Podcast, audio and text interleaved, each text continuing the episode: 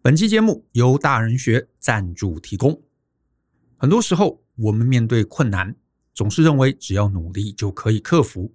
毕竟，我们从小到大就是被灌输这样的概念。可是，我们在人生这条路上，时常会碰到大大小小的难题。这些难题可能并不是你努力就可以解决的，甚至有时候更努力，反而结果更糟。这也让很多人努力就能成功的思考卡住了。因此，我们大人学设计了这堂人生难题的系统思考法，学会策略思考，让你别再只是直球对决。在这场讲座中，我会分享过去影响我人生最大的六段故事，以及我从中体会的各类思考，并且呢，我也会把它整理成三十个人生关键字，让你面对难题时知道如何思考，如何绕路而战，不再只是硬碰硬，碰到头破血流。欢迎透过下方的说明栏来观看这堂课更多的介绍。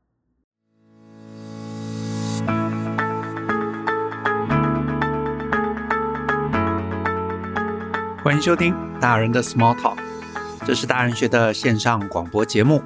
我是舅张国洋。大人学啊是个分享成为成熟大人必备学问的知识平台。我们长期分享职业发展、人际沟通、个人成长、商业管理。以及两性关系等等的人生议题，那欢迎大家可以多多关注。那如果呢，你有任何啊想跟我们讨论或者提问的，你都可以写信到 podcast at ftpn 点 com 点 tw 这个信箱。如果你的问题是我们大概在十五到三十分钟之内能够探讨完毕的，那就会有机会被我们选中来放在节目之中。那今天呢，我收到的来信呢。他署名叫做 Slow 啊，我先把 Slow 他的信啊先念给大家听。他写说呢，Hello Joe and Brian，我从二零一九年开始听大人学 Podcast 节目，真的受益良多，感谢你们。我的问题啊，其实已经困扰自己多年。我从小就算是个内向的人，那求学过程中呢，举凡需要在众人面前发表意见或者报告。都会让我感到非常紧张。那毕业之后啊，我在职场中也难逃此事，甚至不舒服的感觉变得更加严重。我会心悸，我会拉肚子，我会想吐，甚至会失眠，等等等等。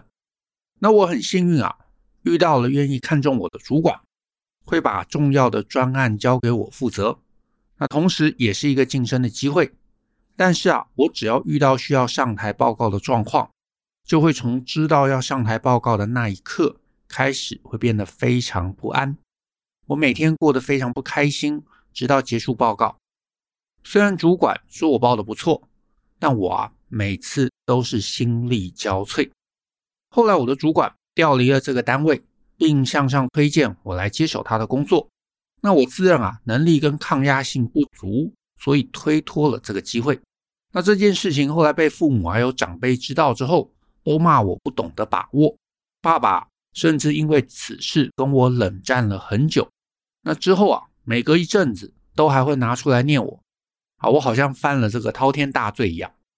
那过了几年，到了这阵子啊，我现在的主管又对我开启了升迁模式，要求呢我要参加主管会议，啊，要我做专案的上台报告，所以我的噩梦啊又将重演。理性思考，我知道这当然是个好机会。谁会不想升迁加薪呢？但我心理上面啊，真的只想逃避。我每天问自己，为什么要把日子过得这么痛苦？所以我希望啊，你们可以给我一些建议，谢谢。好，那以上是这个 Slow 的信。好，那 Slow 的故事啊，听起来真的是还蛮惨的。嗯，可是啊，我不确定 Slow 是希望说我给他什么建议，但是我觉得我可以给的第一个建议是啊，在这个情境中。我会觉得逃避可能是效用最小的一个选择。好，那当然，逃避是不是效用最小的一个选项啊？这个当然啊，可能还会看你所处的环境，以及看你所具备的技能而决定。啊，意思就是说，如果你的技能它其实是可以大幅度的单兵作战，你一个人你可以解决啊特定的某些问题，然后呢，你所处的单位是没有营收的压力，那大概你就可以躲着啊，就是不要冒出头，你就可以混久一点。意思就是说，呃，老板没有非要把你升起来不可，那你就可以待在下面，啊，你就可以待在下面。那这个状况真的就是你是一个很强的技术人员啊，你可以以一当百，解决非常比较复杂的这些技术问题。然后呢，你不需要团队，你不需要面对客户，你不需要面对长官。那大家知道你很内向，可是你呢，就是一个人可以把事情做好。那在这个前提下，你可以不用升迁。你可以不用冒出头，或者是你们的单位，呃，还不是部门哦，是你们整个组织可能都没有营收的压力，所以基本上啊，就排除掉所有的民营公司啊。你是一个什么财团法人，你是一个什么基金会，你在里头担任一个什么 IT 的技术员啊，然后呢，这个角色可能就是把电脑管好，你不用真的去面对客户、面对长官，然后呢，这个单位也没有真的要赚钱，那当然。你在那边当个小螺丝钉，基本上啊，你只要不要惹事，大概啊，长官不会非硬要把你拉起来当主管。可是啊，你只要不是在这种环境里头，你几乎在一个年纪就得要努力去担任主管，因为你到了一个年纪，如果你还不能担任主管，在比较高的几率上，你就会把自己的路走到走不通。概念其实是这样，好，我先讲概念。就是因为呃，我们年资增加嘛，那你会期待薪水要提升，对不对？那公司可能某种程度也会因为你的年资增加啊，你有一些战功，你解决了一些问题，你的薪水慢慢慢慢啊会增加。哪怕你在一个薪水升得比较缓慢的一个地方，你说你假设二十五岁进去啊，到了三十五岁也十年过去了嘛，那十年过去，每年哪怕就升个百分之一，那十年过去也是升了不少，对不对？所以，当你到了一个年纪，比方说三十五岁吧，你的产能很可能会不足以 cover 薪水。意思就是说，就算你很强，你一个人能够做到的事情终究有限嘛。所以这个时候，公司就会想：我付你那么多钱，你只能做一个人的工作，那好像不太划算。所以，长官们啊，你上面的老板就会开始想：你有没有机会？能够再把你的能力杠杆出去，那所谓杠杆最合理的选择就是让你带人嘛。你一个人如果很强，那我给你五个人，你把这五个人都可以拉拔起来，那不就你知道划算啦？我付你这些钱，虽然这五个人也要薪水嘛，可是这五个人可能是比较菜鸟的人，所以如果你能把他拉起来，你们六个人的团队能够发挥六倍、七倍、十倍的一个功效，那就很棒啊。那就不会觉得说，哎，你在这边好像花很多钱，可是价值很低。甚至是呢，你可以出门搞定客户，比方说做一些什么新产品的简报啊，去说服客户啊，或者跟客户的关系很好啊，可以拉拢他。总之啊，你可以独当一面，存活的几率就会大增，稳定度当然就会大增。换言之，你也不要想说啊，我不要当主管，因为你到了某个年纪，你们公司是个盈利单位。他自然就会希望你可以成为一个主管，你可以更往上，你可以更发光发热。如果你始终不行，那你知道在职涯上面，这常常就是一个危险征兆，因为时间在拉长了，几个长官发现你训练不起来，难保你不会被组织给抛下。那你说怎么办？意思就是没有退路啊。那怎么办呢？我这边能给你的建议啊。我这边想到大概可能四个吧，啊，你听听看。第一个，你如果真的觉得上台简报这件事情啊，面对长官、面对客户这件事情是非常非常困难的，那真的你就试着在你现在的组织中，你看看能不能帮你自己找到一个更明确的定位，一个不可或缺的位置。意思就是说，哎，虽然我不能简报，可是我非常善于手把手的教人。那我可能不能当一个好主管，哎可是我可以当一个好师傅，对不对？老师傅，然后我可以带，你知道没有经验的人手把手，他可以变得跟我一样。或者是呢，我虽然不太会简报，可是呢，我跟啊客户可以处得好。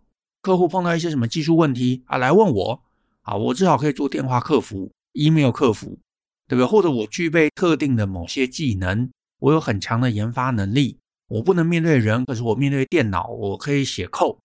好，或者我可以做一些硬体的技术，甚至是呢，哎，我人脉很强啊，我可以募资带钱进来，或者我可以帮这个呃组织搞定一些什么审查委员之类的。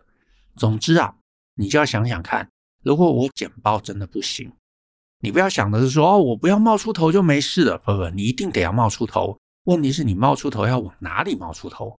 这个我觉得是一个对你而言，可能接下来第一个可以去思考的功课啊，就是不能简报嘛。那就找到别的组织里头对你不可或缺的一个价值。那再来，如果这个没有，假设我是你啊，第二个我可能会思考的就是有没有机会我可以去尽量的练习。因为呢，这个简报的问题啊，就是上台会紧张的问题，其实老实说大家都会啊。我觉得不单单是你，当然你的状况可能更严重一点。啊，因为我自己也会嘛，啊，我自己也会，我自己其实也是一个内向的人。一开始啊，我大概在二零零三年、零四年啊，我开始来做这个企业的教育训练啊，就是公司要求啊，我也不是自己想做。那老板就说：“哎，我们有这样一个机会，我们跟外面的某个单位合作，哎，就你上台去讲。”啊，我想说啊，我我我上台去讲啊，我也没有上台过，我也不敢上台啊，我对于上台这件事情，我其实也是胆怯的。可是呢，我就想说，好吧，那老板给我机会嘛，啊，我就去试试看。我在初期其实也跟 Slow 你非常非常像，上台之前我会紧张好久。好，从我知道这件事，我就会开始紧张。只是我可能没有拉肚子，好，我可能没有心悸，但是我就是会紧张。我会觉得，哎，我到时候不知道会发生什么事啊，万一上了台我忘了词怎么办啊？万一同学问了一些问题，我不知道怎么回答怎么办啊？所以这个紧张感其实。会从我知道要上课那一天，一直到上完课为止，好，我那个心情才能平复。所以我猜，好，事实上我后来也跟很多讲师有聊过这个问题。其实，除非是那种真的天生就外向的，不然其实还蛮多人跟我是有类似的处境啊，跟你也有类似的处境。所以我会觉得这件事情紧张这件事情啊，其实你知道大家都会啊，你并不寂寞啊，你并不寂寞，可是有可能你比较敏感。所以你在这个情绪上面的一个感知啊，你放大了很多很多很多倍。可是呢，如果你愿意，你在这件事情上多训练，像我自己啊，像我自己训练到现在，呃，零四嘛，到现在也呃也哇，快二十年了，哎，快二十年的时间，训练了那么长的时间之后，我现在如果真的是一个准备好了，讲过几次的，哎，我上了台，其实真的也就不紧张了。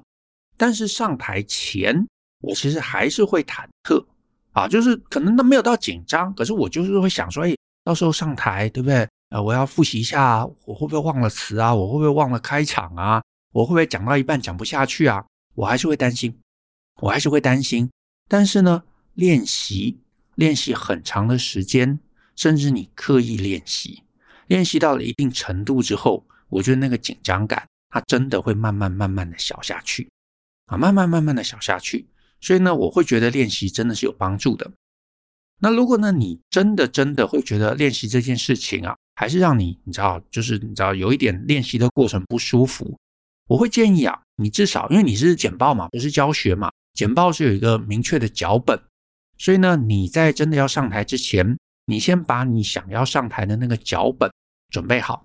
那如果你是要做啊，不管是商业的简报啊，面对客户。或者是专案的一些进度简报，面对老板，其实大部分都是有 template 的啊，都是有样本的。公司可能会有一个报告的样本，对不对？或者你自己可以准备一个类似报告的样本。你把这个脚本准备好，每一次其实就是去替换里头的特定页面。那你做了几次之后，你慢慢就会习惯这件事，对不对？因为你知道嘛，总共我就只有十页啊，前面的三页是要干嘛，中间三页是要干嘛，最后三页是要干嘛，然后最后还有一张。结论，所以你慢慢心中就会有一个明确的剧本，有剧本，你又多练习，那我觉得那个心中的安适感是会慢慢的提升的，甚至是呢，如果你真的很认真想要把这这件事情做好，我还会建议你可以找一些别人来帮忙听，大家听了，然后给你一些鼓励，告诉你一些他的想法，你慢慢就会发现，哎，其实我简报的也没有很差，啊，我找来的同事。我的这个你知道，老公、老婆、儿子、女儿，他们听完了，他们觉得也都听得懂，也没有觉得我表现很差。你慢慢慢慢，你就会觉得，哎，我的那个自信心就会被建立起来。自信心，我觉得就像肌肉一样，你去，你知道做这个呃重量训练嘛，你的肌肉会强健。那你去做一些你会觉得敏感不适应的事情，做久了，这件事情自然你也会变得强健，那个自信心就会被 build up 起来了。那我觉得这里就有一个关键，就是初期你一定会觉得不舒服，可是你觉得不舒服的时候啊，你不要让自己逃走，你让自己忍耐，沉稳的忍耐下来。那段害怕，你只要能够忍耐过，你就会变强，变强了，你再回头来看，你就会觉得，然后这整件事情根本就是 nothing 啊，根本不值得害怕啊，这是一个可能可以解决你问题的一个方式。那甚至是呢，如果你真心想要去强化。啊，你的这些上台的能力，我甚至都会建议你去找一些比较不重要的事情来去上台。什么意思？就是有时候我们在职场上面嘛，你知道哦，我要去报告进度，对不对？万一我讲坏了，老板会震怒啊！我跟什么总经理，可能是我上面三层以上的一个长官去报告，万一我讲坏了，他可能会你知道对我印象很差，甚至对我们整个部门影响很差，你的心理压力会变得很巨大。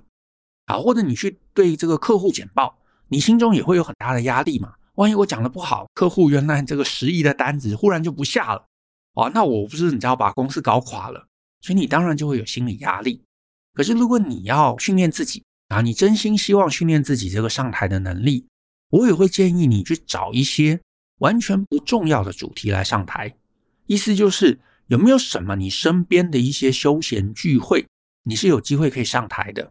啊，比方说你去参加一些什么商会啊，或者我知道有一些什么早餐会，然后那种什么商会的早餐会，大家都要站起来去稍微跟其他人介绍一下自己，介绍你在做什么事情。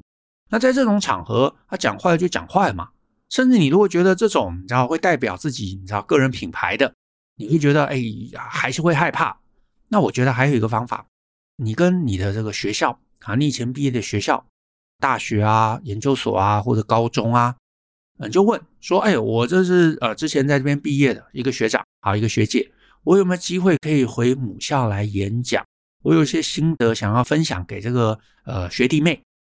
那你知道，有时候学校啊那些教授啊上课也不知道讲什么，就是外面有人愿意回来演讲，他们很乐意的，反而你就会有一些机会可以回去演讲。那这个演讲啊，我坦白说了。你去这种场合演讲，几乎没有人认真在听的啦。可是就是在这样一个场合，你就没有任何你知道得失心嘛？因为讲得好也没差，讲得不好也没差，对不对？反正也没人认识你。